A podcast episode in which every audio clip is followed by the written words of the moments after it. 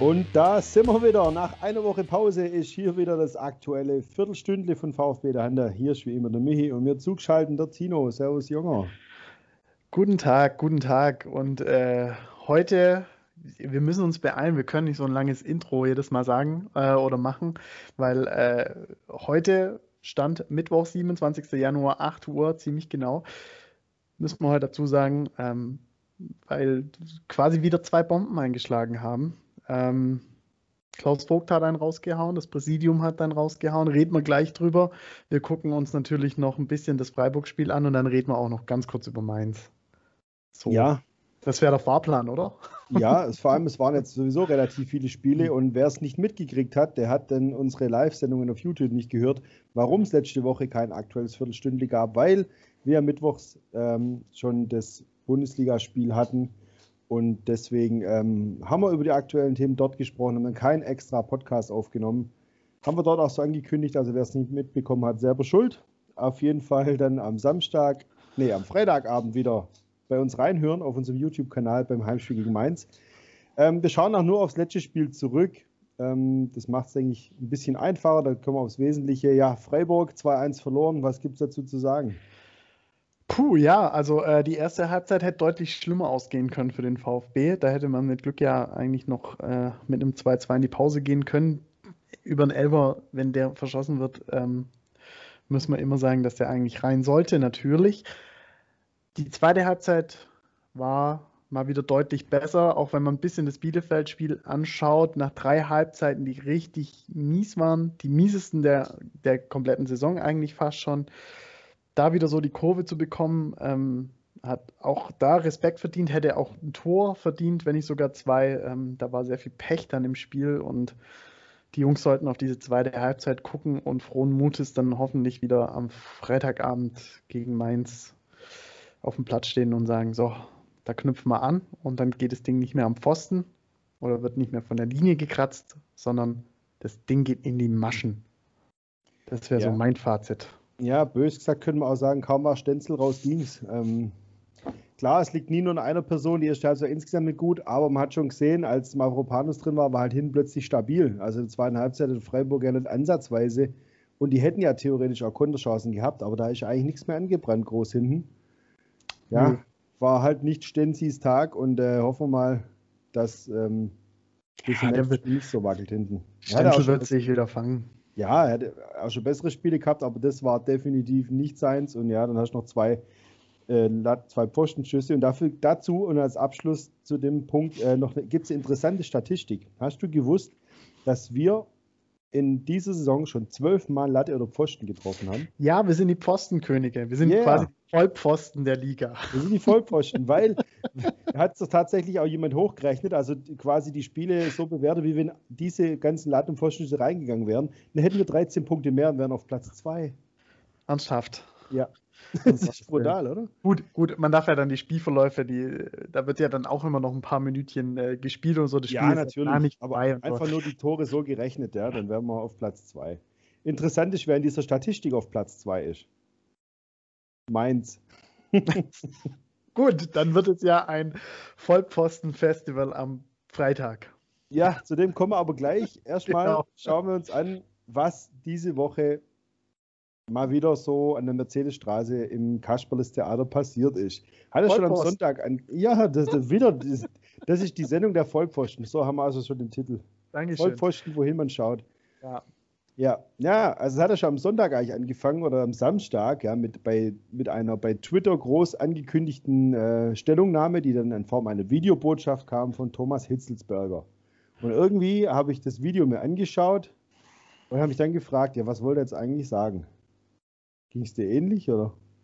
Ja, er hat eigentlich gar nichts gesagt. Ich habe mir Eben. das Video auch angeguckt und ähm, mit Zip in seiner Stellungnahme da auch nochmal angekündigt, dass er nochmal was dazu sagen würde. Also ich glaube, dieses Thema, ähm, aufgrund der Tatsache, was heute dann oder jetzt am Mittwoch passiert ist, ähm, Thomas Hitzesberger hat eigentlich nichts Neues gesagt. Wir warten drauf, was da so noch kommt. Vor allem die Antwort quasi auf die Antwort auf die Antwort oder auf die äh, Klarstellung oder äh, wie sagt man, Pressemitteilungen, äh, die es ja dann von der Mercedesstraße da rausgehagelt worden sind heute.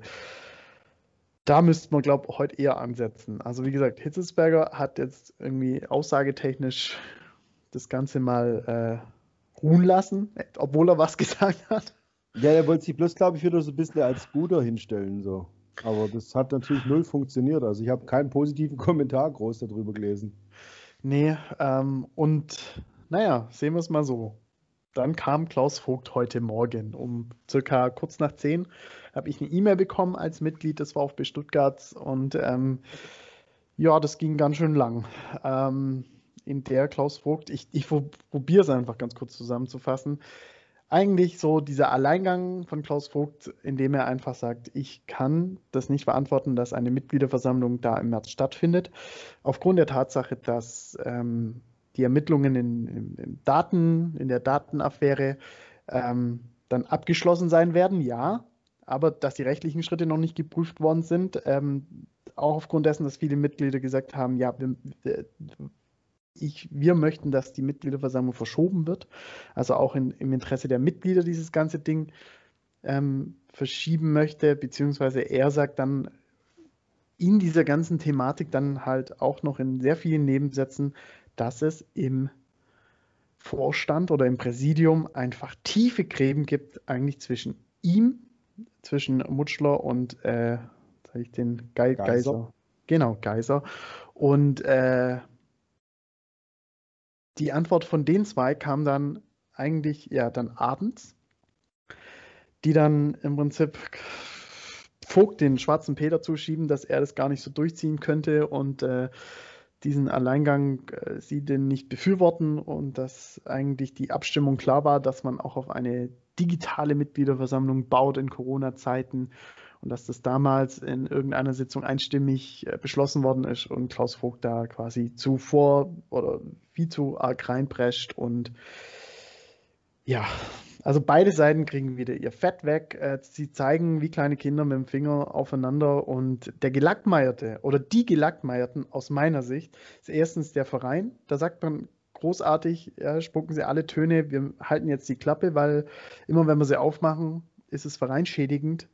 Und äh, jetzt macht man wieder den Mund auf. Also der erste Leidtragende ist natürlich der Verein und der zweite Fans und Mitglieder, die wieder keine Ahnung haben jetzt, was da in der Mercedesstraße genau vor sich geht, wer soll dem wem was glauben?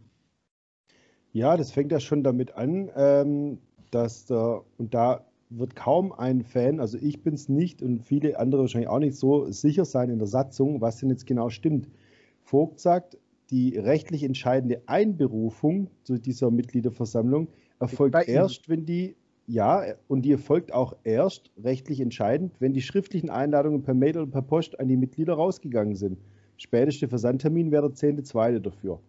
Ich ja, meine auch, das so zu wissen, ja. Und aus, dass die äh, Ankündigung äh, allein noch keine rechtliche Wirkung hat.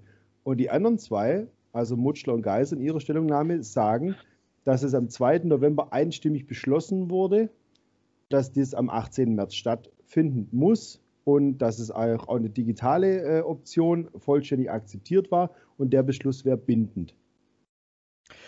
Ja, also ja. jetzt gibt es natürlich die, ähm, die eine Seite, die dann, die dann eben sagt, es macht total Sinn, dass eine Mitgliederversammlung verschoben wird. Die Argumente von Vogt waren natürlich dann auch eben, dass diese rechtlichen Schritte dann auch auf dem Tisch liegen, ähm, was diese ESICON-Beurteilung dieser Datenaffäre dann betrifft. Also am 1. Februar erwartet man ja da diesen Abschlussbericht. Daraus folgt, dass es rechtliche Schritte natürlich auch noch geprüft werden müssen. Diese dann aber bis zur Mitgliederversammlung oder erst zur Mitgliederversammlung ähm, öffentlich werden oder transparent werden. Das möchte Klaus Vogt nicht, weil er dann sagt, darauf kann sich ein Mitglied nicht vorbereiten. Entweder zu kurzfristig oder halt eben gar nichts mitgekriegt bis dahin. Ähm, kann ich nachvollziehen, finde ich eigentlich auch gut, dazu sagen, ich kann hier nicht äh, meine Mitglieder vor veränderte Tatsachen stellen. Dazu kommt noch, dass ja auch dieses Präsidentenwirrwarr auch noch herrscht, äh, dann da wieder einer sucht und wie auch immer, das, das ist ja auch sehr undurchsichtig. Und dieses Zeitgewinn würde vielleicht einfach auch erstmal diese Datenaffäre aufklären und daraus wird sich ja irgendjemand als, ich sag's mal in Anführungszeichen, Sieger oder als Verlierer darstellen ähm, und sich das Ganze auch vielleicht ein bisschen entzerren und wieder auflösen und beruhigen vor allem, dass vielleicht am Ende nur noch irgendwie ein oder zwei Leute dann dastehen, denen man wirklich sagen kann, okay, den kann ich vielleicht auch vertrauen, weil die vielleicht nicht in diesem ESECON-Bericht dran standen oder wie auch immer. Das ist natürlich ähm, im Sinne auch von Klaus Vogt klar, er würde im Amt bleiben bis dahin, bis in den September, was er dann ja vorschlägt. Das ist vielleicht so die einzige, der einzige Makel an der ganzen Sache, weil er dann als großer Gewinner aus, oder in Anführungszeichen Gewinner erstmal rausgehen würde. Er würde im Amt bleiben. Wir wissen ja, was Thomas Hitzelsberger dazu meint. Ja, wobei im Amt bleiben, ob das jetzt gerade so ein Vergnügen ist, ähm, das würde ich jetzt mal, würde ich jetzt mal nicht so sehen. Ähm, die, das Argument ja auch von Geiser und Mutschlöch ja, dass ähm, also die wollen ja unbedingt diese Mitgliederversammlung jetzt durchdrücken und sagen auch, in, gerade in Corona-Zeiten ist alternativlos digital und es funktioniert schon. Wobei der Vogt ja zu Recht gesagt hat, naja, ob die Technik so läuft, ist ja auch wieder eine Frage dem VfB. Ja. Äh, ist ja, ja, auch nicht ganz unberechtigt, aber die sagen ja, oder ihr Hauptargument ist ja, ähm, dass das für den Verein ja nicht, nicht in dieser Phase oder dieser Situation, wo wir jetzt sind, mit diesem äh, Dissens, wie sie es schön ausgedrückt haben, zwischen den Präsidiumsmitgliedern und Auf Aufsichtsratsvorsitzender und Vorstandsvorsitzender und wer nicht alles im Pöstle hat, dass es so halt nicht weitergehen kann bis, bis Herbst. Ja, das ist vielleicht äh, richtig, aber. Auch eine Lösung, Wahrheit dran. Ja, aber die Lösung kann trotzdem eine Zeit, jetzt machen wir das mal schnell, schnell und gucken schon, dass wir irgendwie durchkommen. Und gucken mal, dass wir den Vogt wegkriegen. Das kann ja die Lösung sein. Ja, aber ich glaube, für die zwei ist es schon eine Lösung und ich glaube nicht nur für die zwei, sondern alle ja, klar, anderen, wenn der Arsch auf Grundeis an, geht. Genau, alle, genau, alle anderen, die auch äh, da an einem Thomas Hitzelsberger irgendwie damit dranhängen.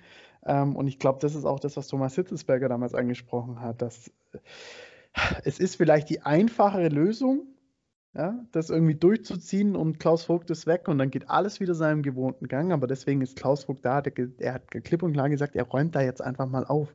Und genau das sind die Gesichter eigentlich, die da dahinter stecken, ähm, die wo es beim VfB seit Jahren den Bach runtergeht. Ihr merkt, wir können über dieses Thema eigentlich äh, ewig reden.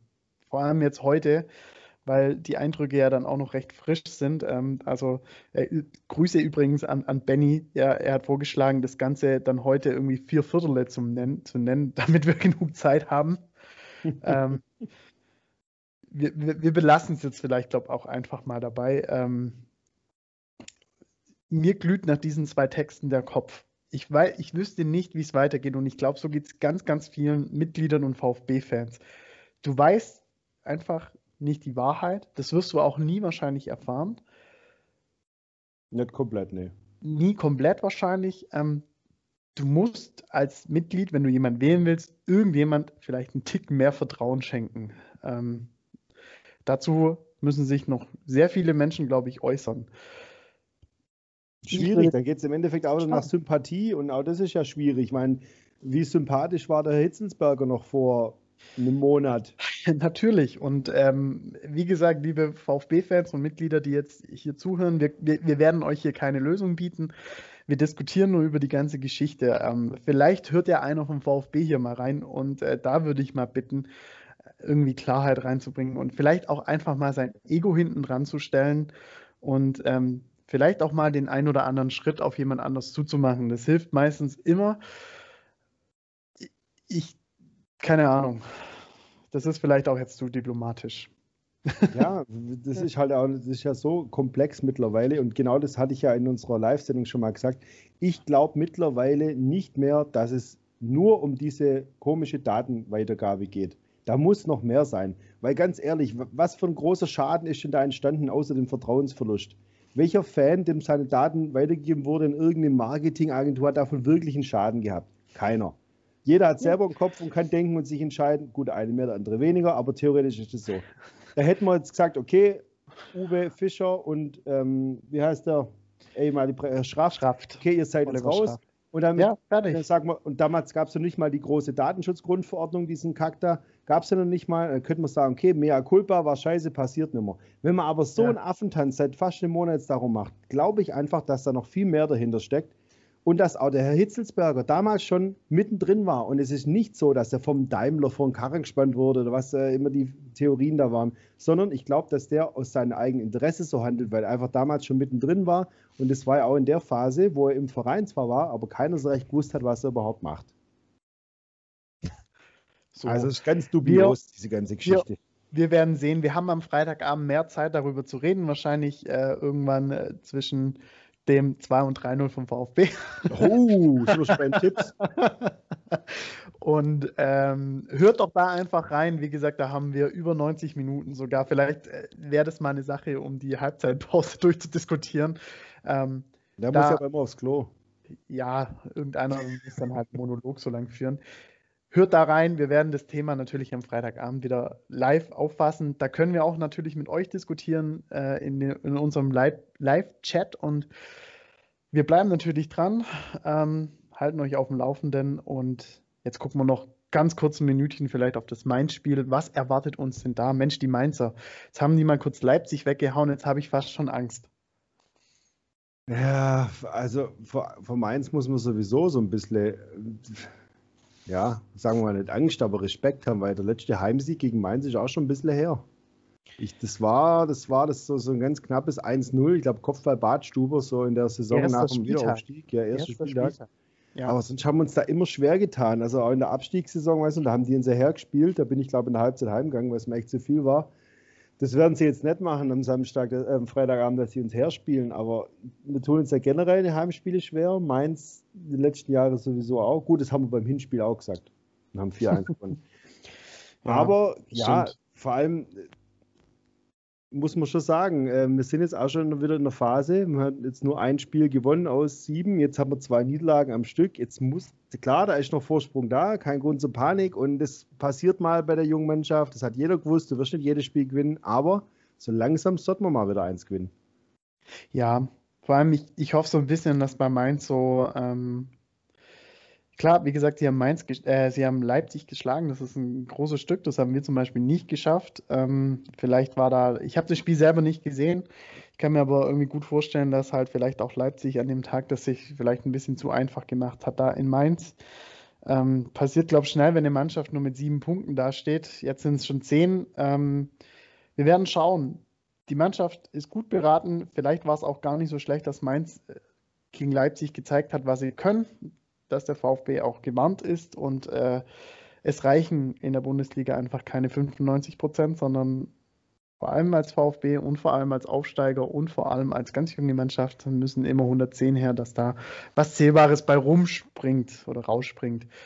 Ja, ich glaube in diesem Sinne, Michi, was tippst du denn? Ja gut, ich sehe es ja also mal so, äh, Mainz hat jetzt zwar wieder gewonnen, aber das ist immer noch ein verdammt weiter Weg für die. Also die können eigentlich auch nicht sich hinten reinstellen und sagen, okay, guck mal, dass wir hier einen Punkt mitnehmen, weil so geht es ja nicht. Die haben fünf Punkte Rückstand nur auf dem Relegationsplatz, sieben auf dem Nicht-Abstiegsplatz, zwölf Punkte Rückstand auf uns. Also die müssen ja eigentlich nach vorne spielen. Das könnte dem VfB natürlich zugutekommen. Wenn man mal diese ganzen Wackler in der Abwehr weglässt und da wird die aber nie ganz weglassen, tippe ich 3-1 von VfB. Zu so, null geht mach, halt einfach nicht. Ich, ich mache die gleiche Gap. Ähm, ich kann mich daran erinnern, das erste Bundesligaspiel von Mainz damals war zu Hause oder war äh, für den VfB zu Hause gegen, gegen die Mainzer und äh, ja. das ging 4 zu 2 aus und genau so geht es am Freitag auch aus. Kakao hat damals drei Tore gemacht. Und ich glaube eins Meißner, wenn mich nicht alles täuscht. Ja. Milvio Seisner. Milvio Seisner. So, also 4 zu 2, 1, 3 zu 1 könnte spektakulär werden. Hört doch rein am Freitagabend. Wir sind wieder live drauf, fünf Minuten vor Anpfiff. Hört ihr uns, wer es nicht sehen kann oder wer keinen Bock hat auf die Fernsehkommentatoren oder Datsen-Kommentatoren, der hört es bei uns und in diesem Sinne heute mal, glaube einfach ein bisschen länger der Situation geschuldet. Seht es uns nach. Eine Viertelstunde dauert auch ab und zu mal ein bisschen länger. So. Gute Restwoche euch. Bis Freitag. Bis Freitag. Ciao.